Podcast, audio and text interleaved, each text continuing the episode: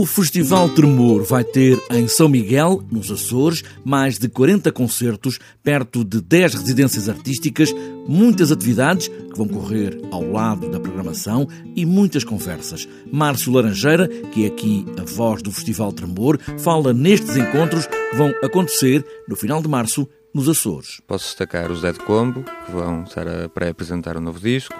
os Três Tristes Tigres, que regressam a São Miguel depois de voltarem também a tocar, os Bugarinhos, são uma banda brasileira que também nos diz bastante e que sabemos vai ser um, um concerto a não perder, o Zermo, que lançaram um dos discos do, aclamados pela crítica no, no ano passado,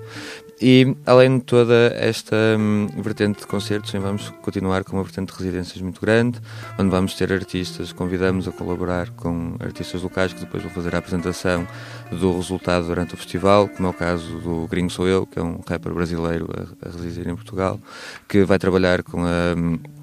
Escola de Música Rabo Peixe ou Daniel Balfux, que vai trabalhar com a banda Lira da Sete Cidade. Mas há também outros encontros, como por exemplo, a partir do coletivo PEL, para os mais novos, estreia Acalanto, uma performance intergeracional com grávidas, mais velhos e crianças. E também os concertos secretos em locais onde, de repente, sem ninguém saber, há qualquer coisa a acontecer. Para já não se sabe, claro, onde vão acontecer, mas nas outras edições, Márcio Laranjeira relembra por onde andaram. Locais como a Ferraria, as termas de água, de água quente, passaram por terraços de hotéis, passaram por uma série de locais inusitados e são sempre uma experiência bastante interessante porque o público até ao dia não sabe quem vai tocar nem onde vai ser o concerto e daí provém sempre experiências que normalmente ficam na memória que são uma das imagens de marca do festival. O festival tem data marcada a partir de 20 de março, mas neste momento em São Miguel já está em marcha. Os artistas já, já se encontram na ilha a trabalhar com as pessoas, no, no, nos respectivos locais de residência e todas as apresentações estão